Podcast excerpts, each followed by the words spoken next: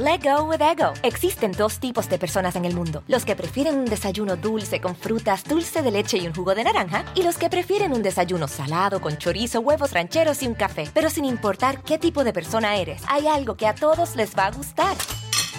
Los crujientes y esponjosos Ego Waffles. Ya sea que te guste un desayuno salado, con huevos o salsa picante encima de tus waffles, o seas más dulcero y los prefieras con mantequilla y miel. Encuéntranos en el pasillo de desayunos congelados. Lego with Ego. Algunos les gusta hacer limpieza profunda cada sábado por la mañana. Yo prefiero hacer un poquito cada día y mantener las cosas frescas con Lysol. Las toallas desinfectantes Brand New Day de Lysol hacen súper conveniente limpiar superficies como controles remotos, tabletas, celulares y más, eliminando el 99.9% de virus y bacterias, con una fragancia que lleva tus sentidos a un paraíso tropical. No solo limpies, limpia con Lysol. Hola, ¿qué tal? ¿Cómo les va? Bienvenidos. Me da muchísimo, muchísimo gusto saludarlos y estar con todos ustedes. Mi nombre es Felipe Cruz y en verdad es un placer poder estar con todos ustedes y sobre todo cerrando la semana. Oigan, viernes, noche de viernes y de muchas cosas, ¿no? Que han acontecido a lo largo del día, pero por supuesto que les decimos bienvenidos sean todas y todos ustedes a nuestro canal que se llama El Philly, por supuesto que sí. Hace poquito, ustedes recordarán, bueno, para quienes siguen el canal del Philip, hace poquito apenas habíamos platicado la historia de doña Meche Carreño, fíjense, doña Meche Carreño, esta importantísima actriz de los años 70 sobre todo, una mujer muy sensual, una mujer que de hecho desde el momento que nace ya traía marcada la estrella y una, una mujer además con un erotismo, con una sensualidad, pero sobre todo una mujer que fue rompiendo esquemas a lo largo de toda su vida. No se acostumbraba en aquella época a usar el monokini, ah, pues doña Meche Carreño lo hizo. No se acostumbraba a hacer desnudos, bueno, Doña Meche lo hizo, pero aparte supo comercializar muy bien con su belleza, y yo creo que eso se agradece porque en momentos como hoy, que desafortunadamente deja su cuerpo carnal y pues nos queda solamente el recuerdo de ella porque el día de hoy justamente pues fallece doña Meche Carreño allá en un hospital de Estados Unidos, pues obviamente nos queda todo su legado y miren cantidad y cantidad de películas, trabajó prácticamente con todos los actores, todavía le tocó trabajar, bueno, con doña Sarita García, estuvo por ahí en La Inocente, es, es más, doña Meche Carreño, se convirtió en una de estas mujeres que le tocó trabajar con Juan Gabriel, con doña este, eh, Sarita García, con todos los, con don Valentín Trujillo, oigan, que por cierto próximamente vamos a hablar de él, con todos los grandes, grandes, le tocó indiscutiblemente a esta mujer, pero fíjense, ella luchó durante toda su vida que terminó prácticamente siendo directora, productora, guionista, bueno, le sabía prácticamente a todo lo relacionado con eh, pues el cine, con las cinematografía. Una mujer que hasta sus últimos días se conservó hermosa, doña Meche Carreño, que en paz descanse y Dios la tenga en su santa gloria. Oigan, de verdad que es un placer poder platicar de la vida de esta maravillosa actriz y de esta persona que además de todo quienes tuvieron la oportunidad de conocerla siempre decían un extraordinario ser humano, independientemente a que era famosa, que tenía su dinerito, ella era Doña Meche Carreño, que finalmente también del barrio Bravo, ¿no? Muy cerquita de Tepito, por ahí, Doña Meche Carreño. Y hoy vamos a recordar prácticamente todo, absolutamente todo lo de la vida de Doña Meche Carreño. Así es que, pues es una pequeña manera, un homenaje muy chiquitito en comparación a lo que ella se merece, por supuesto, pero es con mucho cariño y sobre todo, pues recordando, y a toda la gente que le gusta el trabajo de Doña Meche Carreño, pues es una manera bonita, creo yo, de recordar todo su paso por esta tierra a lo largo de 74 años. Así es que acompáñenme, por favor, a hacer este recorrido, recordando la historia de vida no la historia de muerte, la historia de vida de doña Meche Carreño, de, de esta mujer que, miren, un símbolo sexual claro de la época eh, de, de, las películas, pues en donde no era tan común, ¿no? Que, que, una, que una mujer saliera con poquita ropa, pero además de una manera sensual y de una manera eh, erótica. Esta mujer que nace hace 74 años allá en el, en el estado de Veracruz, fíjense nada más, ella pues eh, desafortunadamente el día de hoy nos enteramos pues que pierde la vida en un hospital de allá de Estados Unidos. ¿Cuál era el problema? Fíjense que ella ya venía arrastrando un cáncer de hígado que la venía consumiendo desde hace mucho tiempo. Doña Meche Carreño, además de tomar pues sus tratamientos, tratamientos, sus medicamentos y de hacerlo como Dios manda, también la señora tenía una manera de, de llevar su cuerpo hacia lo zen, ¿no? hacia la parte, pues, de la espiritualidad. La señora practicaba yoga, la señora hacía muchísimo ejercicio, una mujer muy sana y una mujer que estaba preocupada por el medio ambiente, además de todo. Fíjense que eh, además de este cáncer que ella, que ella padecía, desde hace tres días se le agravó la condición de anemia que ella padecía. Entonces, con esta anemia se debilitó mucho su cuerpo, que además un cuerpo de 74 años, que estaba bien cuidado, sí, pero que no por eso, pues el, cáncer la perdona. Entonces, la tienen que internar allá en, en un hospital de Estados Unidos y finalmente pues ocurre su muerte, ocurre su fallecimiento con 74 años de edad, doña Meche Carreño. Fíjense que eh, doña Meche Carreño muere, pero el hospital todavía no ha emitido un comunicado cuál fue la razón real de su fallecimiento, porque pudo haber sido del cáncer de hígado o pudo haber sido a causa de la anemia. Entonces, pues digo, finalmente ya la razón cuál haya sido, el hecho es que doña Meche ya no está con nosotros al día de hoy y, y esto principalmente lo dio a conocer su sobrina, su sobrina de doña Meche, ella se llama María de Lourdes Newton y ella pues fue la primerita, ¿no? Que, que pues confirma esta triste historia y aquí en México y por parte de, la familia artística es Laura Zapata, fíjense, la actriz Laura Zapata, quien fue la primerita que eh, comenta a través de su cuenta de Twitter que la actriz Meche Carreño pues había perdido la vida, algo pues verdaderamente triste. De ahí empiezan todos a, retuitear esta información, entre ellos pues obviamente eh, Joaquín López Dóriga y muchos otros.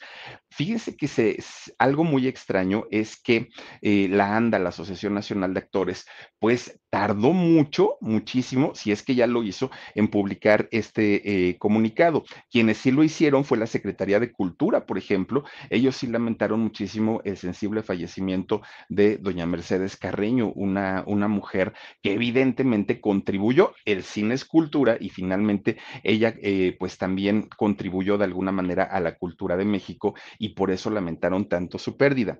Fíjense que ella, eh, doña Meche Carreño, despunta su carrera, lo que fueron los años 70 y 80, fue el top en la carrera de, doña Meche Carreño, una mujer que gracias a su larga cabellera negra, negra, negra, siempre llamaba mucho la atención. Unos rasgos mexicanos, pero finos, ¿no? A, eh, final de cuentas, muy, muy, muy características eh, la belleza, de una típica belleza mexicana.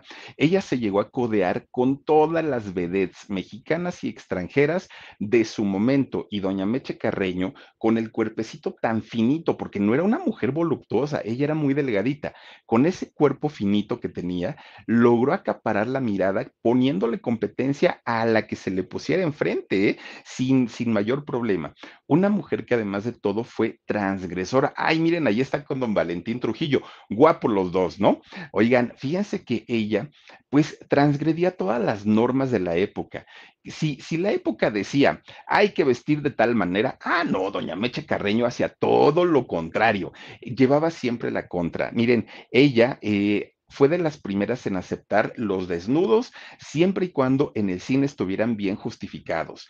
Si el guion lo ameritaba, ella decía, yo no tengo problema en quitarme la ropa y en mostrar todo, pero enséñenme ¿Por qué lo amerita? ¿Por, cuál, es la razón por la que eh, yo debo mostrar el cuerpo? En la película de La Choca, fíjense que ahí Doña Meche, uy, enseña el cuerpo sasazo, que, qué barbaridad. Obviamente, pues en, estas películas eran desnudos artísticos, ella lo consideraba así.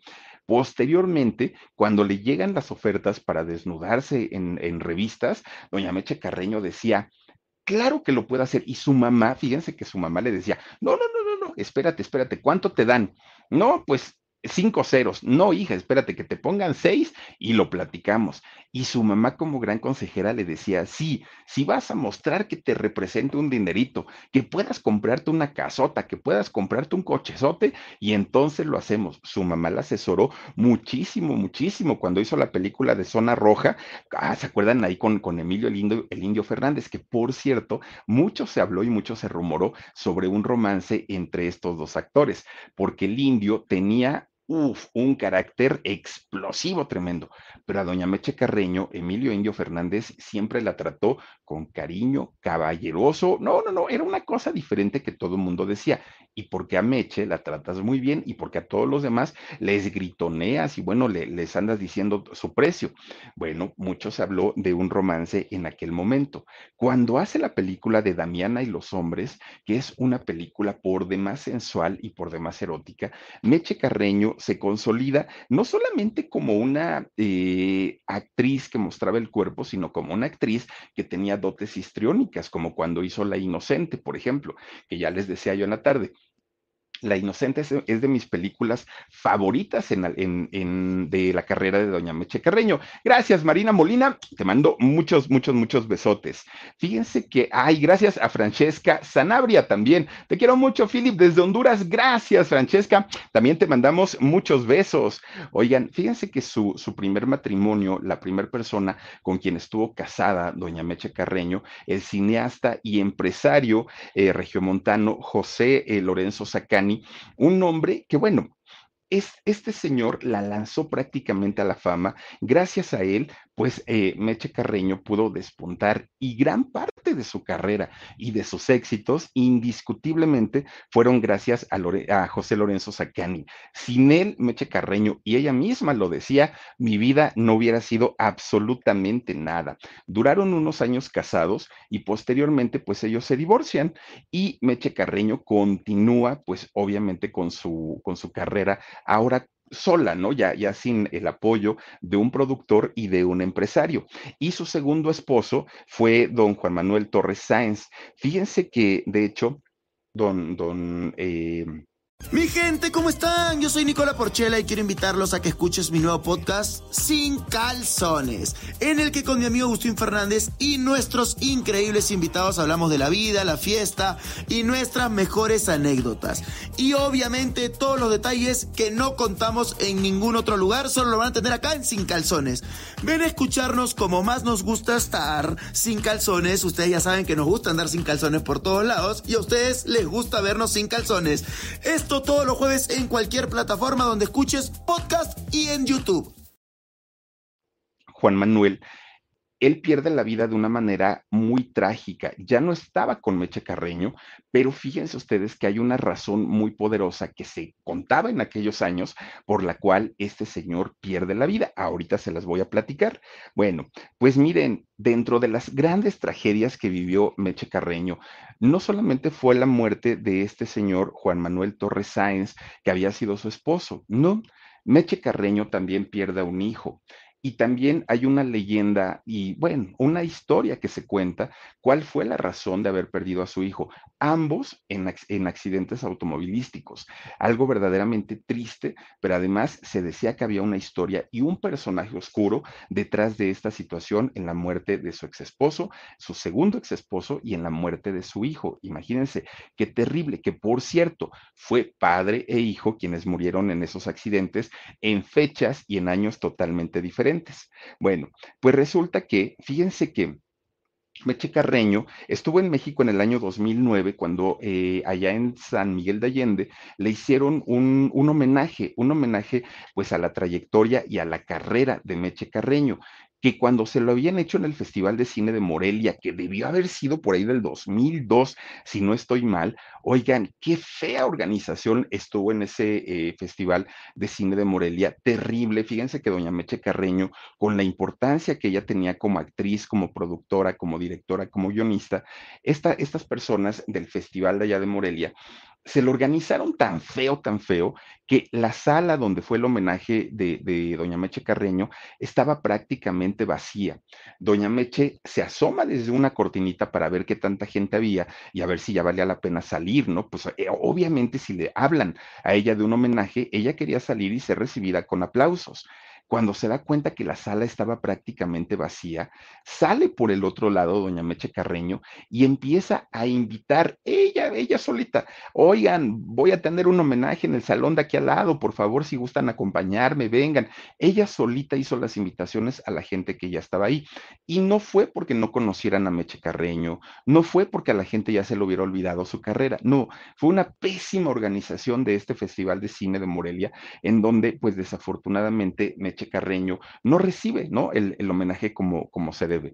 Y ya fue en el 2009, cuando viaja a San Miguel de Allende, donde le hacen un homenaje a su altura. Ahí sí la presentaron con bombos, platillos, le dieron premios, bueno, ahí la papacharon y la consintieron bastante, bastante bien. Pero fíjense nada más, Meche Carreño, mucha gente dicen que vivía en Baja California, otras personas dicen que vivía en Estados Unidos. Lo que sí es que, eh, lo, que sí es una realidad es que Meche Carreño no vivía en la Ciudad de México porque no le gustaba tanta contaminación. Laurita Schulz dice, Omarcito, felicidades, feliz cumpleaños, besitos a mi hija Rubí y a todos aquí en el chat. Happy birthday, Omarcito, gracias, gracias, gracias, mi querida Laurita Schulz, por tu donativo. Y claro, le vamos a hacer llegar ese donativo a, a Edgar Omar Ben Numea.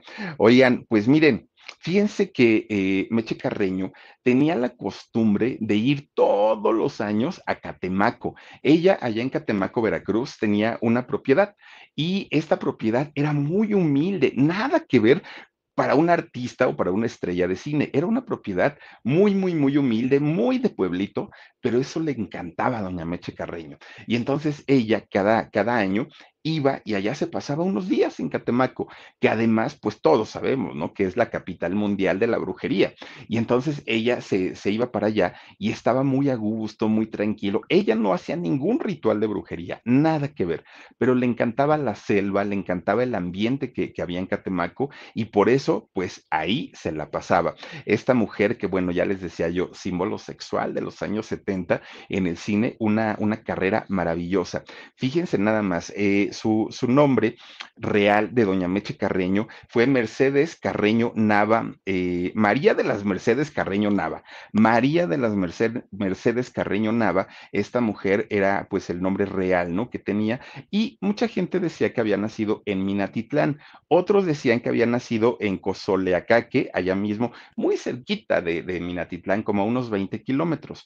Pero lo que sí fue cierto es que ella hizo todo, todo, todo toda su vida, prácticamente su niñez, ahí en Minatitlán, ahí creció, pero mucha gente dice que eh, no era de Minatitlán, que era del otro lado, bueno, en fin, de dónde haya sido Veracruz, veracruzana orgullosamente, igual que Salmita Hayek y que muchas, muchas otras estrellas. Fíjense que doña Malaquías Nava, la mamá de, de eh, Mercedes, o de Meche Carreño, era una mujer muy humilde, era una mujer de pueblito, una, una mujer de esas personas sencillas, amables, cálidas la señora. Y fíjense que ella pues trabajaba mucho para poder sacar a sus hijos adelante no, no tenía estudios, era una mujer pues, pues que luchaba todos los días, obviamente, para ganarse un dinerito. Y saben que resulta que cuando ella tiene y mantiene una relación con Daniel Carreño, el padre de Mercedes Carreño, pues ella sabía, doña Malaquías, que el señor era casado. Y como era casado, pues obviamente no le iba a poder dar tiempo ni atención, ni iba a poder estar ni con Malaquías, mucho menos con la hija, ¿no? Con Mercedes Carreño. Bueno, de hecho, este señor vivía con su esposa, con Rosalinda, y de alguna manera Malaquías, pues es como le decimos en México, era la casa chica de don Daniel Carreño. Bueno, lo que sí hizo eh, don Daniel fue reconocerla como hija, darle su apellido, pero Malaquías no nunca figuró pues como una pareja estable o como una pareja fija de Daniel Carreño. Bueno, fíjense que Malaquías era, era tan pobre económicamente, no tenía los recursos para poder mantener a sus hijos, que ella en determinado momento tuvo que abandonar todo prácticamente todo y viajar a la Ciudad de México. Fíjense que eh, apenas tenía eh, Meche cuatro añitos cuando Malaquía, su mamá, le dice, vámonos para allá, para, para la ciudad. ¿A dónde iban a llegar? Bueno, pues resulta que Meche tenía una media hermana en aquel momento y resulta que esa media hermana ya se había juntado, ya ve que se, se juntaban muy, muy, muy jovencitas. Esta, esta mujer se llama Pompeya Newtonava. Bueno, pues Pompeya ya vivía en una vecindad de aquí de la Ciudad de México. Es donde llega a vivir Meche con su mamá, con Malaquías, muy cerquita de lo que hoy eh, es el Metro Lagunilla, muy cerquita. De hecho, por ahí, por el, entre el eje central en esta zona de por ahí, ahí era donde, donde estaba esta vecindad. De estos lugares, pues en donde con un solo patio había cantidad y cantidad de, de departamentos, ¿no? Como la vecindad del Chavo, así más o menos. Obviamente con muchas carencias, gente que no tenía para pagar un departamento grande o una casa grande e iban y rentaban en las eh, vecindades. Bueno, pues resulta que, ¿qué era lo que iba a hacer Malaquías, la mamá de, de Emeche? Pues fíjense que ella decía, ¿y qué voy a hacer en lo que encuentro trabajo, en lo que no, no, no, esto me va a llevar tiempo. Pues rapidito, rapidito y viviendo ahí en la lagunilla, que se va, se compra su, su bote para tamales, un anafre, compró carbón y dijo, de aquí soy. Empieza a hacer los tamalitos que aparte eh, tamalitos veracruzanos, pues obviamente, pues qué ricos. Y ella, viniendo de pueblo, miren, tenía un sazón tan delicioso. Sacaba su puesto allá afuera de la vecindad y entonces se ponía Malaquías a vender, obviamente, sus tamalitos veracruzanos bien sabrosos, ¿no? Bien, con hoja santa los hacía, que la hoja santa les da un sabor, un sabor delicioso. Y que si de pollo, y que si de puerco, y que si, uy, bueno, la señora vendía de todo. Y Meche, que estaba muy chiquita, pues ella le ayudaba a vender a su mamá. Resulta entonces que doña Malaquías, fíjense que de pronto decía, ay, pobrecita de mi hija, yo aquí me, estoy todo el santo día, ¿no? En la venta y cuando no estoy vendiendo estoy preparando el bote de tamales, pobrecita de mi hija. Entonces, bien chiquita, Mercedes, bueno, Meche Carriño, le, su, recibía que su mamá le daba unos centavos, ¿no? De peso. Le daba unos centavitos y le decía, ay, hija, vete al cine, ¿no? Por ahí a ver, a ver qué, te, este, qué película están pasando y ahí te me entretienes. Mi gente, ¿cómo están? Yo soy Nicola Porchela y quiero invitarlos a que escuches mi nuevo podcast Sin Calzones, en el que con mi amigo Agustín Fernández y nuestros increíbles invitados hablamos de la vida, la fiesta y nuestras mejores anécdotas. Y obviamente todos los detalles que no contamos en ningún otro lugar, solo lo van a tener acá en Sin Calzones. Ven a escucharnos como más nos gusta estar sin calzones. Ustedes ya saben que nos gusta andar sin calzones por todos lados y a ustedes les gusta vernos sin calzones. Esto todos los jueves en cualquier plataforma donde escuches podcast y en YouTube. Pues Meche, que estaba bien chiquita, agarraba los centavitos, pagaba su entrada en el cine y ahí se iba a meter, ¿no? A ver todo el santo día las películas. Había permanencia voluntaria. Que las malas lenguas dicen que en esos cines no solamente pasaban películas de la época de oro del cine mexicano, que de pronto también pasaban películas para adultos. Entonces, pues bueno, esta niña, Meche, que estaba muy chiquita, pues ni entendía. Y ella cuando entraba la dejaban entrar porque la, las películas que se proyectaban eran familiares. No había problema, pero ya después, más tarde, ponían otro tipo de películas y dicen que doña Malaquías ni se enteraba. Ella no, no, no, no sabía. Pues Meche, cuando no estaba en el cine o cuando no estaba ayudándole a su mamá los tamalitos, que creen que ponía un radio ahí en la vecindad, ella cantaba, bailaba, pero hacía unos bailes desde chiquita, miren como la Shakira, ¿no? Que movía las caderas y todo. Ella muy feliz, o sea, una, una infancia con carencia, sí, pero muy, muy, muy contenta. Bueno, pues miren, estos cines do, donde iba eh, Meche, de hecho, posteriormente son de esos cines que se convierten en los famosos de mala muerte, ¿no? Que ya después se, pues, se degradaron mucho eh, este tipo de cines. Pero bueno, en aquellos todavía algún, pues algunas películas de interés. Por ejemplo, el cine Teresa, el famoso cine Teresa que llegó a ser cine porno durante mucho tiempo. Fíjense que ese cine anteriormente y originalmente pasaban, eh, pasaban películas familiares, toda la gente podía entrar ahí. De la noche a la mañana cambian el formato y bueno, ya pasaron otra cosa, ¿no? Pues desde ahí cuando Meche, que estaba muy chiquita, se sentaba en su butaca y veía a estos grandes actores salir en la pantalla, su mente de Meche, miren, ahí está el cine Teresa.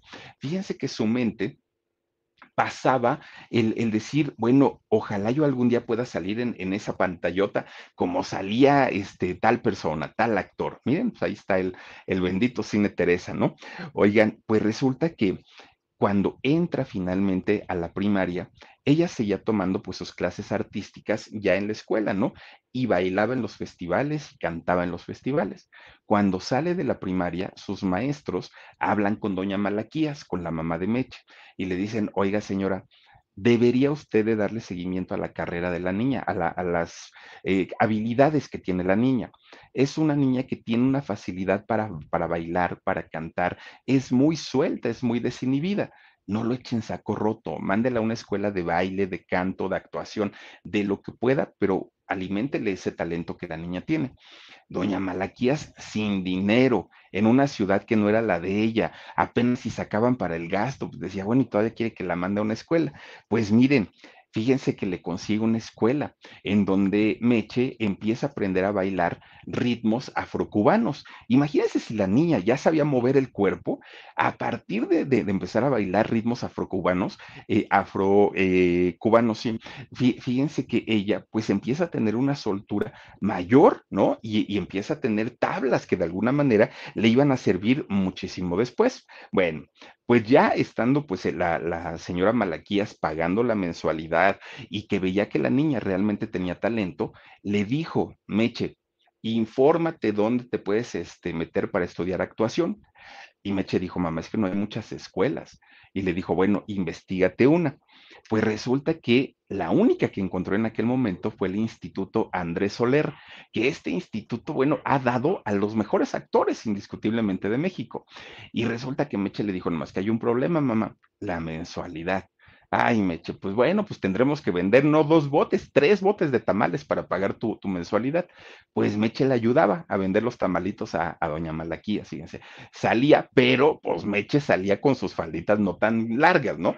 Tampoco salía con minifalda, pero pues sus, sus falditas cortas.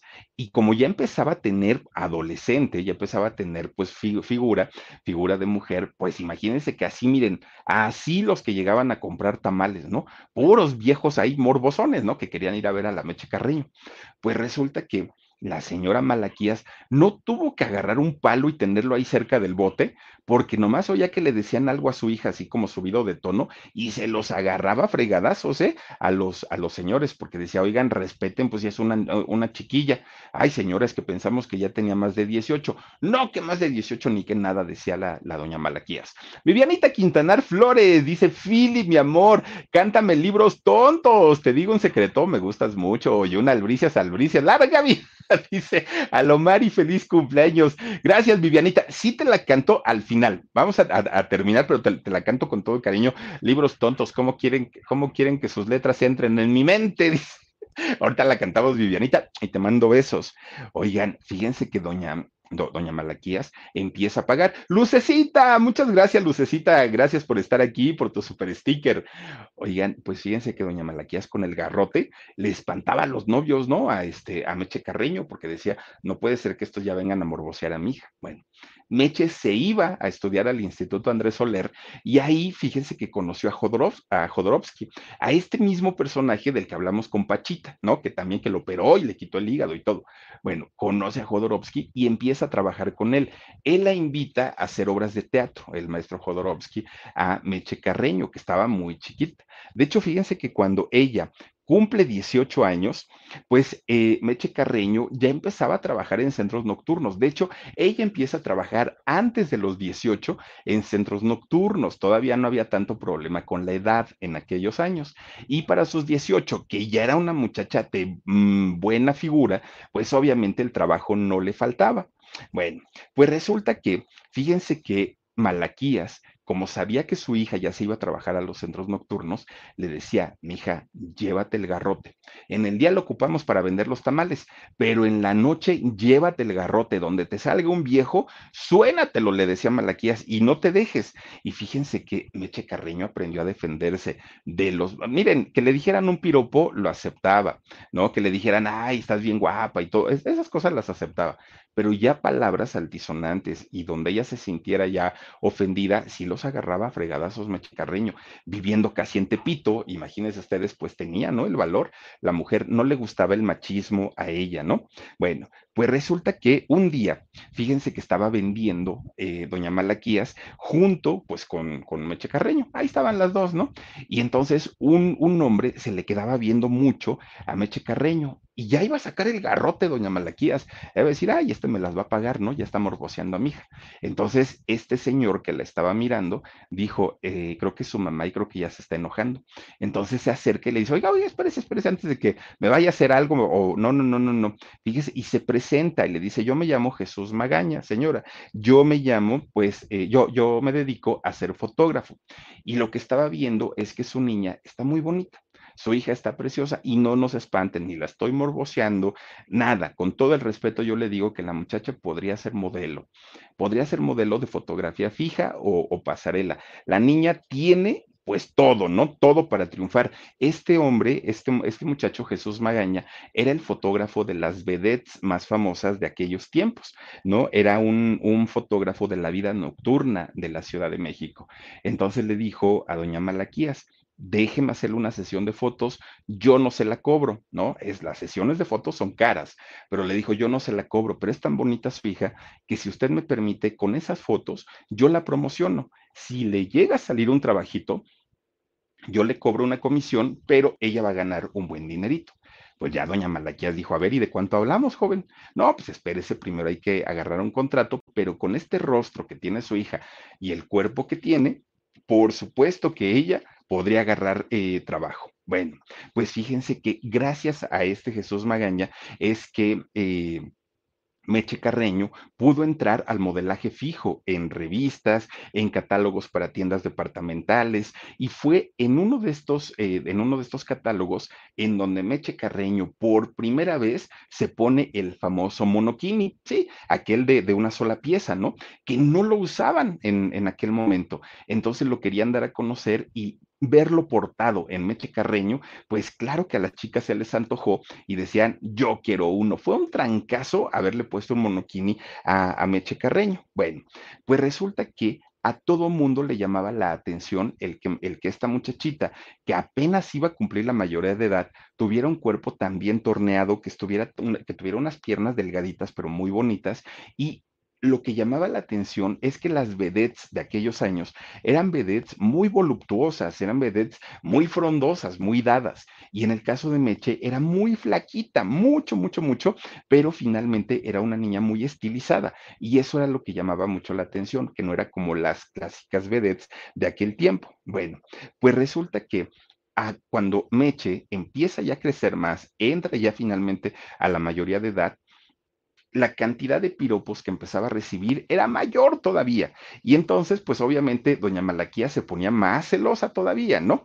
Pues fíjense que a final de cuentas, Meche Carreño logra entrar a trabajar al Teatro Blanquita y ahí en el Teatro Blanquita obviamente se presentaban solamente las estrellas, las grandes, no había pues principiantes y Meche Carreño entra a trabajar con los grandes, grandes comediantes, cantantes, actrices, vedettes de la época. Meche Carreño entró con el pie derecho, pues obviamente con, con, con estos personajes, un, un Carlos Ancira, un Palillo, por ejemplo, ¿no? Bueno, pues ella combinaba el trabajo que tenía en el Teatro Blanquita con el modelaje, ¿no? Y ella ya se sentía prácticamente una estrella de cine. Bueno, pues resulta que cuando estaba ya por cumplir los 18 años, fíjense que el, el periódico mi gente, ¿cómo están? Yo soy Nicola Porchela y quiero invitarlos a que escuches mi nuevo podcast Sin Calzones, en el que con mi amigo Agustín Fernández y nuestros increíbles invitados hablamos de la vida, la fiesta y nuestras mejores anécdotas. Y obviamente todos los detalles que no contamos en ningún otro lugar, solo lo van a tener acá en Sin Calzones. Ven a escucharnos como más nos gusta estar sin calzones. Ustedes ya saben que nos gusta andar sin calzones por todos lados y a ustedes les gusta vernos sin calzones. Esto todos los jueves en cualquier plataforma donde escuches podcast y en YouTube. El cine mundial hizo un concurso, así eh, se llamaba el periódico, hizo un concurso que iba a ser la señorita bikini. Entonces, Meche Carreño, que ya había posado en mono bikini, dijo, ay, este me lo gano, pero sí o sí. Entonces participa. Y fíjense que la competencia estaba difícil porque había niñas y había muchachas muy guapetonas, todas ellas apenas por cumplir la mayoría de edad. Pero resulta que cuando Meche Carreño baja por una escaleras en aquel monoquini, bueno, que aparte el monoquini traía toda descubierta la espalda, toda, toda, toda, toda la espalda descubierta, pues obviamente todo mundo puso el grito en el cielo porque dijeron, bueno, ¿y a esta muchacha qué le pasó? Nada más trae prácticamente tela donde debe traer y todo lo demás lo trae descubierto. Miren, Obviamente tuvo muchas críticas en aquel momento, pero también revistas que se especializaban como Playboy, ¿no? Que se especializaban en fotografiar mujeres desnudas, pues empiezan a ofrecerle cantidad de dinero para posar totalmente desnuda. Estaba jovencita, era el deseo finalmente de muchos hombres. Y resulta que ahí es donde doña Malaquía se entra y le dice, sí, pero miren, pónganle bien el dinerito, porque si no, pues simplemente no vamos a posar. Bueno, pues fíjese, fíjense que sí lo hizo. Y en aquel momento, Meche Carreño cobró 300 pesos por hacer una revista, que 300 pesos de aquella época, bueno, no le habían quitado los ceros al peso, para empezar. Entonces, era un dineral lo que cobraron. Cuando Meche sale en estas revistas, bueno, ahí nace el mito erótico de Meche Carreño. Es el momento en el que todo mundo decía, ¿quién es esta niña? Está preciosa, es un encanto, decían, ¿no? Y claro, ese maravilloso cuerpo y ese rostro angelical, pues fueron la puerta que, que les abrió el mundo del cine. Y fíjense nada más, Primerito le empezaron a dar papeles secundarios a Meche Carreño, no entró como gran actriz, ni siquiera tenía, pues, obviamente, experiencia en el cine. Fíjense que eh, hizo una película, por ejemplo, con El Santo, ¿no? Con El Santo, el enmascarado de plata en aquellos años. Pero las películas, pues, obviamente, eran, pues, no, no, no le daban la importancia a ella siquiera como, como actriz. Fíjense que cuando hace una película llamado El varón Bracola, ahí es donde hace un semidesnudo por primera vez. Y para los caballeros, obviamente, pues era un agasajo ver a esta mujer casi, casi sin ropa. Bueno, gracias a esta película, que aparte, pues imagínense con gran éxito en aquellos años, Meche Carreño ya era el sueño erótico de la gran mayoría de los mexicanos. Y a donde llegaba la película, pues claro que sí. Y es que el rostro de, de, mm, Meche Carreño, que era un rostro inocente, con un cuerpecito, pues apenas empezando a tener forma, pero además de todo, que lo mostraba con mucha sensualidad y con mucho erotismo, claro que despertaba la lujuria de la mayoría de los caballeros, ¿no? Entonces, pues para, para todos ellos apenas salió una película de Meche Carreño y ahí estaban en el cine. ¿Por qué? Porque no había internet, porque no había tantas revistas, porque la única manera de ver a estas actrices con, con poca ropa era obviamente en el cine o en el cine, no había de otra. Entonces los señores, pues ahí iban con la esposa, te llevo mi amor, vamos al cine, te invito. ¿Cuál si era para ver a Meche Carreño nada más? Era como una lolita, hagan de cuenta, ¿no? Así como una eh, adolescente, pero obviamente ya, ya siendo mayor de, de edad. Bueno, pues para ese momento, Meche Carreño ya era conocida por fotógrafos, por productores, por directores, por empresarios, y así es como finalmente un día conoce a este personaje, José Lorenzo Sacani Almada. Y resulta que ella se enamora de él, siendo ella muy jovencita, se enamora de Lorenzo y se casaron. Fíjese que ellos se casan a mediados de los años 60. De hecho, eh, la idea original de Sacani y el propósito que tenía era convertirla en una estrella de talla internacional, porque él sabía que Meche tenía todo para poder lograrlo. Bueno, pues resulta que ellos ambos empiezan a, mm, estudiar, pues todo lo que tenía que ver con el cine. Y fíjense ustedes que hacen una, una, casa productora que se llama Uranio Films y los dos se convierten en productores. Ahora ya no nada más Meche era actriz, ahora también ya producía igual que su esposo. Bueno, ellos dos se convierten en padres y tienen a un único hijo llamado José Sacani Carreño. Fíjense que Meche, pues a final de cuentas también tenía las ganas y la intención de convertirse en una actriz reconocida, pero en una productora también que le generara trabajo a sus compañeros. Y entonces es cuando ella, junto con su esposo, escriben el guion de, la película Damiana y los hombres, que, se, que salió en 1967. Bueno, fíjense que para esa película, pues obviamente le invirtieron mucho dinero, era, era un proyecto que ellos tenían pues muchísimas, muchísimas ganas de hacer, pero que además tenían mucha fe en él. Fíjense que eh, para, para Meche Carreño esa película era una apuesta, ¿no? O ganaba todo o perdía todo, no había de otra. Y entonces, pues ahí es donde dijo, si voy a tratar de, de, lograr algo importante, ahora sí me voy a quitar toda la ropa y ahora sí voy a hacer un desnudo total y ahora sí, pues que vean el cuerpazo que tengo, ¿no? De hecho, esta película fue producida por Julio Bracho. Y Julio Bracho, pues obviamente gran productor. Fíjense que para Meche Carreño esta película significó la gloria, pero para Julio Bracho dijo, es una porquería de película, yo no sé ni cómo me atreví a hacerla. Después dijo, bueno, pues claro que supe cómo si me ofrecieron un buen dinerito, porque dijeron, es que, bueno, él dijo, es que fue como hacer la versión a gogo de María Candelaria. No es posible que yo me haya rebajado tanto, no es posible que yo haya trabajado con estos señores. Bueno, el señor estaba molesto, pero para Meche Carreño, Damiana y los hombres se convirtió en su mayor éxito hasta ese momento. Bueno, pues esta empresa Uranio Films, con el trabajo como guionista, como productora y también del esposo de, José Lorenzo Sacani, empieza a despuntar y se empieza a ir al cielo.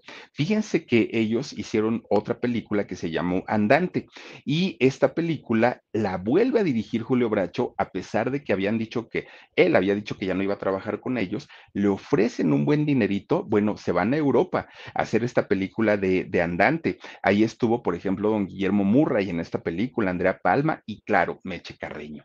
Si le habían invertido todo su capital a Damiana y los hombres, lo recuperaron y se fueron a grabar El Andante allá en, en Europa.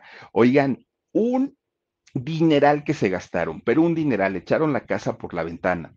Y resulta que cuando sale esta película, no fue un fiasco, fue un fracaso, pero fracaso, fracaso, que no logró recuperar ni siquiera lo que se había invertido. Fue pero espantosa, fue criticada, fue, bueno, le fue horrible y en la taquilla pues no se defendió.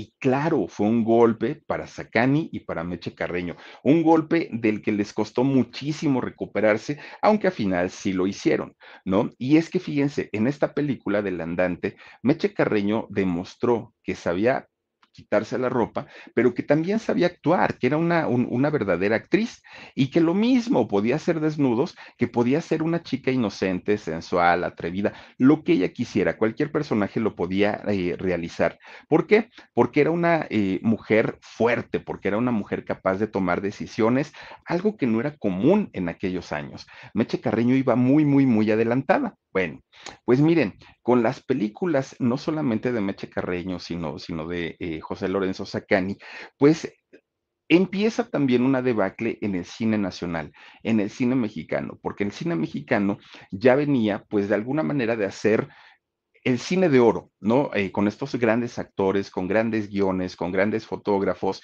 y de pronto empiezan a salir este tipo de películas, pues obviamente, pues miren, no a mucha gente le gustaba. Y lo mismo, iban los caballeros a verla, pero las señoras pues decían, ah, yo que voy a estar yendo a ver a esa señora, ¿no? Que nada más se quita la ropa, que nada más sale encuerada y todo. Entonces estaba dividido el público. Las señoras pues como que no la veían con, con buenos ojos, pero los señores evidentemente sí. Bueno, pues miren, para, para Meche Carreño, pues esas críticas pues le venían valiendo gorro, porque ella decía, yo estoy trabajando, estoy generando trabajo y además de todo me siento muy a gusto y me siento muy feliz. Bueno, pues ella decía, si me comparan con el cine de los hermanos Almada, si me comparan con... Yo no puedo hacer nada, decía ella. Yo finalmente voy a trabajar. Y luego, para su mala suerte de Meche Carreño, empieza el auge de la televisión en México. Mi gente, ¿cómo están? Yo soy Nicola Porchela y quiero invitarlos a que escuches mi nuevo podcast Sin Calzones, en el que con mi amigo Agustín Fernández y nuestros increíbles invitados hablamos de la vida, la fiesta y nuestras mejores anécdotas. Y obviamente todos los detalles que no contamos en ningún otro lugar, solo lo van a tener acá en Sin Calzones. Ven a escucharnos como más nos gusta estar, sin calzones. Ustedes ya saben que nos gusta andar sin calzones por todos lados y a ustedes les gusta vernos sin calzones. Esto todos los jueves en cualquier plataforma donde escuches podcast y en YouTube. que primerito no mucha gente podía tener estos aparatos, pero cuando la televisión empieza a popularizarse y muchas eh, familias logran comprarse una televisión, ya no iban al cine, ya se quedaban en su casa viendo pues obviamente todos los programas que la televisión de manera gratuita, entre comillas, ofrecía al público. Entonces, pues para Meche ese sí fue un verdadero problema, porque decía, mientras las señoras a mí no me quieran, pero los señores sí, yo voy a seguir trabajando. Pero en este caso, el problema era que la televisión ofrecía el, eh, entretenimiento sin tener que salir desde su casa. Y entonces ella todavía siguió apostando en el cine, todavía siguió eh, pues dándole trabajo a más actores, gente de staff, camarógrafos, en fin. Y resulta que gracias al cine que ella hacía, la industria del cine en México no murió, porque de otra manera, si ella como actriz y como productora se hubiera retirado en aquel momento, la industria del cine hubiera muerto porque la televisión estaba acaparando todo. Entonces, si algo se le tiene que agradecer a doña Meche Carreño, como a muchos otros, es obviamente que ellos se jugaron el todo por el todo y siguieron haciendo este, este tipo de películas. Bueno, pues fíjense que ya a principios de los años 70, tanto eh, José Lorenzo Sacani como Meche Carreño, pues ya traían ahí como problemillas y ellos se separan, ¿no? Se divorcian. Finalmente Meche se queda con su hijo y José Lorenzo, pues eran, eran amigos, porque aparte de todo, ni siquiera terminaron tan, tan mal. Bueno, pues resulta que Meche Carreño, recién divorciada, se va a estudiar arte dramático a Europa. Fíjense, ella dijo, ah, yo me voy a ir a Inglaterra, ¿no? Pues para qué me quedo aquí. Además, pues quería de alguna manera olvidar a su esposo. Ella dijo, me voy para allá, me pongo a estudiar y ya no pasa nada. Una mujer que le encantaba el estudio, una mujer que no podía estar quieta nunca, ¿no? Bueno, pues resulta que ya de regreso, ella pues empieza a buscar trabajo y obviamente trabajo como actriz. Ella sin quererlo y sin saberlo, le llega a sus manos el proyecto de La Choca, una película que dirigió Emilio el Indio Fernández. Miren, ahí en esta película de La Choca es justamente donde se nace la, donde nace la idea de que había un romance entre ellos por el buen trato que le daba el Indio Fernández y por lo mal, el mal trato que le daba a todos los demás, incluyendo actrices, eh, productor, a todo mundo los traía con la punta del zapato, menos a Meche Carreño. Con ella, con ella sí era un caballero, ¿no? Bueno, pues miren, les fue tan bien en la película de La Choca que hasta ganó, un Ariel Meche Carreño gracias a esta participación. Bueno, pues miren, resulta que por ese tiempo, como estaban muy duros los rumores del romance entre Emilio Lindio Fernández y Meche Carreño, Resulta que cuando conoce a un hombre llamado Juan Manuel Torres, que también había, era director de cine, pues se enamora de él. Gracias, galleta de animalitos. Dice, cuando iba a México de niña, miré muchas películas clásicas. Me recuerdo de, dice, eh, me recuerdo de Meche Carreño y David Reynoso en una película muy fuerte. Saluditos desde Mazatlán. Philip, galletas de animalitos, claro, todos estos actores trabajaron con ella y bueno, sí, sus películas de, de muy fuertes, ¿no? las de Meche Carreño, fuertes para la época. Ahora, pues a lo mejor ya no, ya, no son tanto, pero en aquellos años, claro que eran películas muy, muy, muy fuertes. Bueno.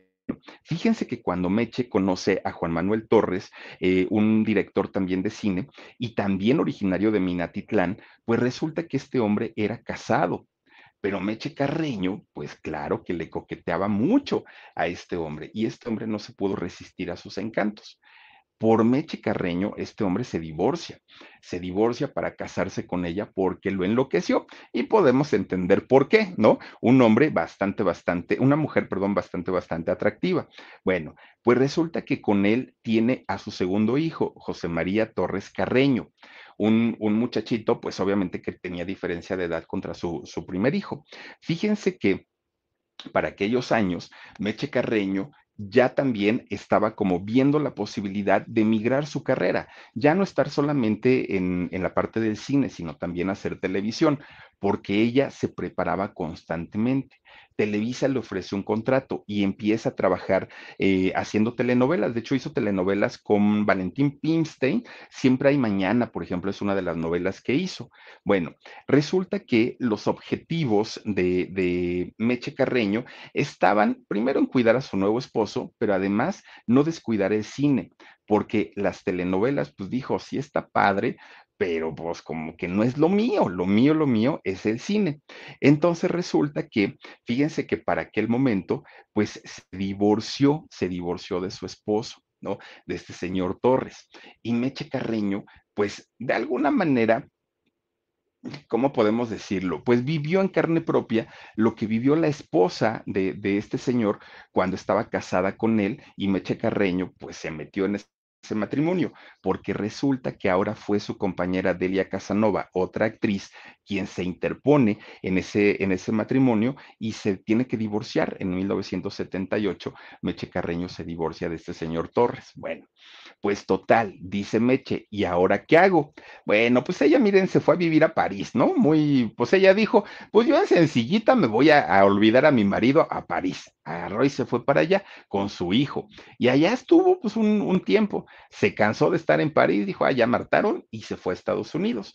Allá en Estados Unidos, fíjense que se puso a hacer teatro, Meche Carreño, se puso a estudiar, obviamente, pues todo lo que eh, no había hecho, dirección y todo, todo lo que eh, el cine le, le, requería y que no había hecho, allá lo pudo hacer. Y fíjense que allá escribió una película llamada Dios nunca muere, que por cierto, su hijo José Sacani fue quien la produjo. Bueno, pues miren, resulta que cuando regresa, regresa de Estados Unidos, pero regresó a trabajar con el Divo de Juárez, hizo una película con él.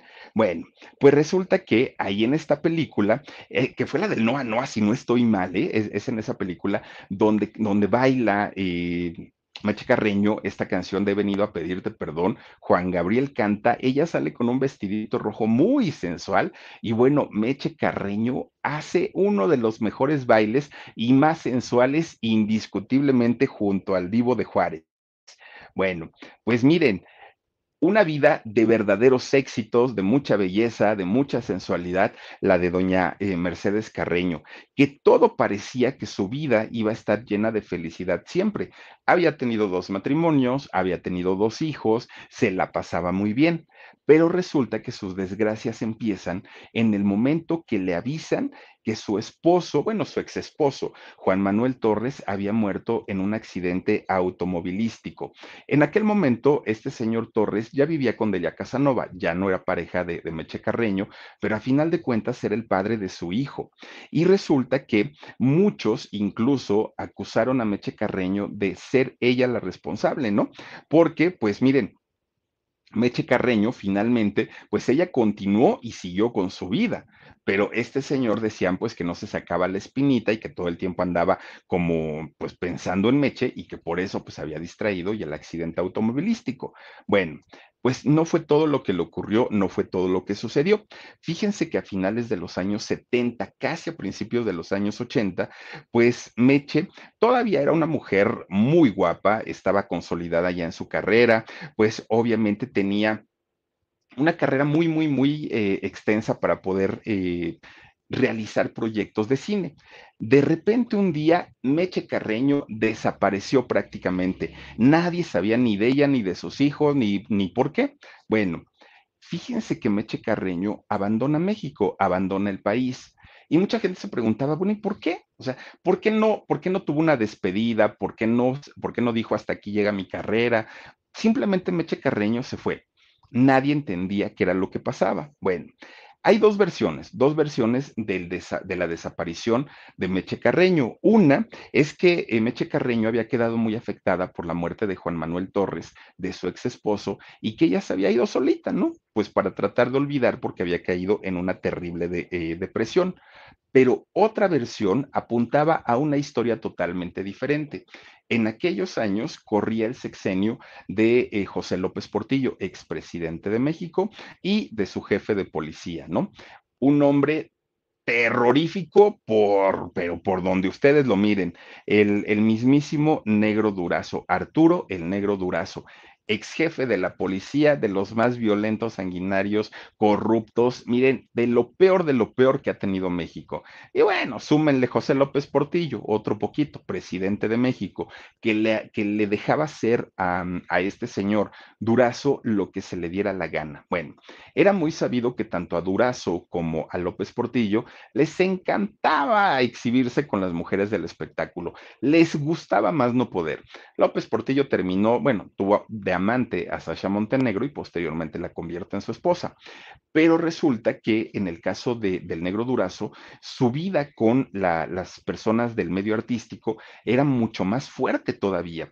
Al negro Durazo se le achaca la desaparición de Gina Montes cuando tuvo que salir de México, por ejemplo. Se le achaca la muerte de la madre de Luis Miguel y de quien se decía también había tenido un romance con, con ella. Y bueno, podemos ir sumando cantidad de personalidades del espectáculo que tuvieron que desaparecer. Bueno. Mi gente, ¿cómo están? Yo soy Nicola Porchela y quiero invitarlos a que escuches mi nuevo podcast Sin Calzones, en el que con mi amigo Agustín Fernández y nuestros increíbles invitados hablamos de la vida la fiesta y nuestras mejores anécdotas. Y obviamente todos los detalles que no contamos en ningún otro lugar, solo lo van a tener acá en Sin Calzones. Ven a escucharnos como más nos gusta estar sin calzones. Ustedes ya saben que nos gusta andar sin calzones por todos lados y a ustedes les gusta vernos sin calzones. Esto todos los jueves en cualquier plataforma donde escuches podcast y en YouTube. Pues resulta que el negro durazo en aquellos años, la otra historia que, Meche nunca lo confirmó, pero nunca lo negó, es que el negro Durazo se intentó acercar a Meche Carreño. Ahí está este señor, miren, nomás aparte bien guapo, igual que yo, no, bueno. Oigan, pues resulta que se le acerca a Meche Carreño y pues obviamente le ofrece dinero, joyas, lujos, viajes, casas, todo lo que ella quisiera, se lo podía poner a sus pies. Pero resulta que Meche Carreño le dijo, señor, no, muchas gracias.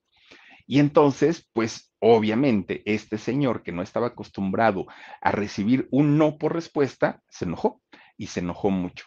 El siguiente paso de, este señor Durazo fue, si tú no aceptas a salir conmigo, me echó tu esposo, todavía estaba casada Meche Carreño con este señor Juan Manuel Torres.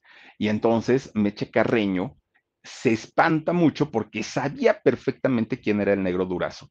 Ella conocía toda la historia del negro durazo porque el negro durazo era muy conocido, era más conocido en el ámbito artístico que en el ámbito político, porque en el político el señor no hizo nada más que puros desastres, pero en el ámbito artístico, ahí sí, de partía y vivía con cuanta actriz, cantante, y bueno, todo mundo. Entonces, eh, Meche Carriño conocía la historia de este señor y claro que se espantó entonces, pues obviamente, eh, Meche Carreño, muy, muy, muy asustada por esa amenaza que le había hecho de muerte a, a su esposo en aquel momento, pues obviamente Meche dijo, no, no, no, no me puedo quedar aquí. Posteriormente ella se divorcia de Juan Manuel y agarra a sus hijos y se va porque la amenaza era directamente contra Juan Manuel, pero después la amenaza ya no era contra Juan Manuel, la amenaza ya era en contra de sus hijos, y que era, era muy, muy, muy fácil deducir que este señor no bromeaba, que este señor si lo decía lo cumplía. Por eso es que Meche agarró a sus hijos y se fue. Y es el momento en el que desapareció por completo Meche Carreño y nadie sabía prácticamente a dónde se había metido. Bueno, pues miren, Meche obviamente se queda sin trabajo, Meche se queda pues prácticamente sin dinero, Meche se queda muy asustada, no sabía qué hacer, no sabía prácticamente pues qué iba a hacer de su vida, ¿no? Porque pues este señor estaba pues pues muy muy al tanto que ella no regresara a México. Cuando termina finalmente el sexenio de, de López Portillo, obviamente viene lo peor, ¿no? Después, pues obviamente viene el de la Madrid y luego viene Salinas de Gortari, o sea, tampoco es que se hayan compuesto las cosas, pero por lo menos, por lo menos ya no estaba en el poder el jefe de policía que la había amenazado. Entonces Meche Carreño puede regresar finalmente a, eh, a México. Para aquel momento, este señor eh, Arturo Negro Durazo ya había sido encarcelado. Miren, tuvo delitos de corrupción, acopio de armas, vínculos con el narco y un largo, etcétera, etcétera, etcétera, etcétera. Bueno, Meche Carreño pudo finalmente regresar a México. Obviamente, regresando a México, se le preguntó, doña Meche, ¿qué hay de cierto con esto? y ella simplemente callaba. Doña Meche no lo negaba, no lo confirmaba, simplemente dejaba la pregunta al aire, ¿no? Bueno, pues miren, lo que sí es verdad es que las circunstancias coinciden, las fechas coinciden, los tiempos coinciden, todo, todo, todo fue muy obvio como para creer que en verdad el negro Durazo había tenido algo que ver con esto. Para ese momento ya era 1986, cuando al fin pudo volver a actuar aquí en México. Bueno, pues miren, todavía lo peor es que a Meche le ofrecen hacer una película que se llamó Durazo, la verdadera historia. Por si, ahora sí que por si las cosas no habían quedado claras, ¿no? Pues casualidad o no casualidad, lo que haya sido. Su hijito, que apenas tenía 12 años, este eh, Juan Manuel Torres Jr., resulta que estaba en Estados Unidos en, un eh, auto iban viajando junto con su hermano, este, José Lorenzo Sacani Jr., los dos medios hermanos, ¿no? Hermanos a final de cuentas. Iban en el coche, eh, quien iba manejando era José Lorenzo, cuando de pronto este muchacho pierde el control del coche, se habló de alta velocidad, pierde el control, el coche se, estampa y quien muere es eh, Juan Manuel Jr., es quien pierde la vida tan solo con 12 años. Mucha gente atribuyó el accidente a gente muy cercana al negro Durazo, a las amenazas, porque además también su, su, padre, ¿no? Juan Manuel Torres, también ya había muerto de igual manera en un accidente. Era como mucha coincidencia que padre e hijo, los dos hubieran muerto de la misma manera en tiempos y en lugares totalmente diferentes. Entonces mucha gente le achacó, ¿no? El decir, es que Meche cometió el error de haber eh, filmado la película de Durazo, la verdadera historia, porque fue como provocarlo más todavía. Bueno, pues resulta que Meche Carreño tarda mucho, mucho tiempo en recuperarse de la muerte de su ex esposo, pero más aún de la muerte de, su hijo, de su segundo hijo. Para Meche el mundo se le acabó prácticamente. Y ella la manera eh, que encuentra para poder ahora sí, valga la redundancia, reencontrarse y retomar su vida, no solamente como artista, sino como persona, fue en el yoga. Eh, en estas disciplinas, obviamente, en, donde ellas, pues, bueno, la gente que lo practica, tratan de encontrar la paz interior a través de este tipo de disciplinas. Bueno, Meche Carreño se, va a vivir a Estados Unidos, se compra unos perritos Cholo Squinkles, que aparte son preciosos, esos perritos sin pelo y que es una raza mexicana aparte de todo, y fíjense que ella pues hacía yoga junto a sus perritos, hablaba con ellos, platicaba con ellos y ella tenía las ganas de regresar a México, quería hacer todavía películas, quería hacer telenovelas, ella allá en Estados Unidos había estudiado dirección, animación y edición. Además, ella ya era productora y guionista. Era una mujer exageradamente preparada, hablaba el inglés perfectamente. Bueno, una mujer que su trabajo ha hablado por ella a lo largo de los 74 años de vida que tuvo, porque empezó a trabajar desde muy jovencita y desde muy chiquita, con esas ganas que tenía de volver a salir a cuadro, de volver a estar en pantalla, pues miren, la enfermedad llegó a su vida y desafortunadamente pues ya no, ya no lo pudo contar, ella ya no pudo estar pues realizando más trabajos y nos hubiera encantado, ¿no? Verla todavía trabajar a doña Meche Carreño. Desafortunadamente, pues miren, así son las cosas y llegó a realizar más de 28 películas. Una mujer que además de todo vivía en favor de la ecología, le encantaba el asunto del reciclaje y de todo eso, a ella le encantaba, a doña Meche Carreño, entre su yoga, cuidar el planeta y estudiar todo lo que tenía que ver de cine, con eso se mantenía doña Meche Carreño.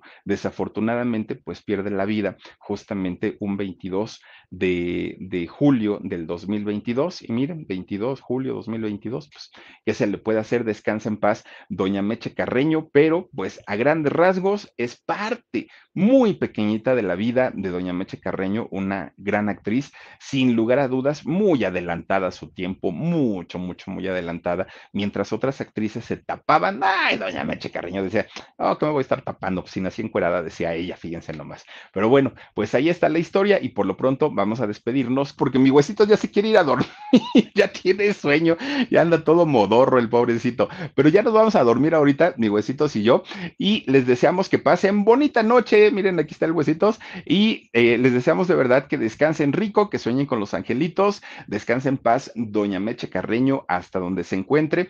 Descansen rico y nos vemos. Adiós. Adiós, Adiós, adiós. Uy, huesos, tú, tus pelos que no se te acomodan como a mí. Estamos iguales.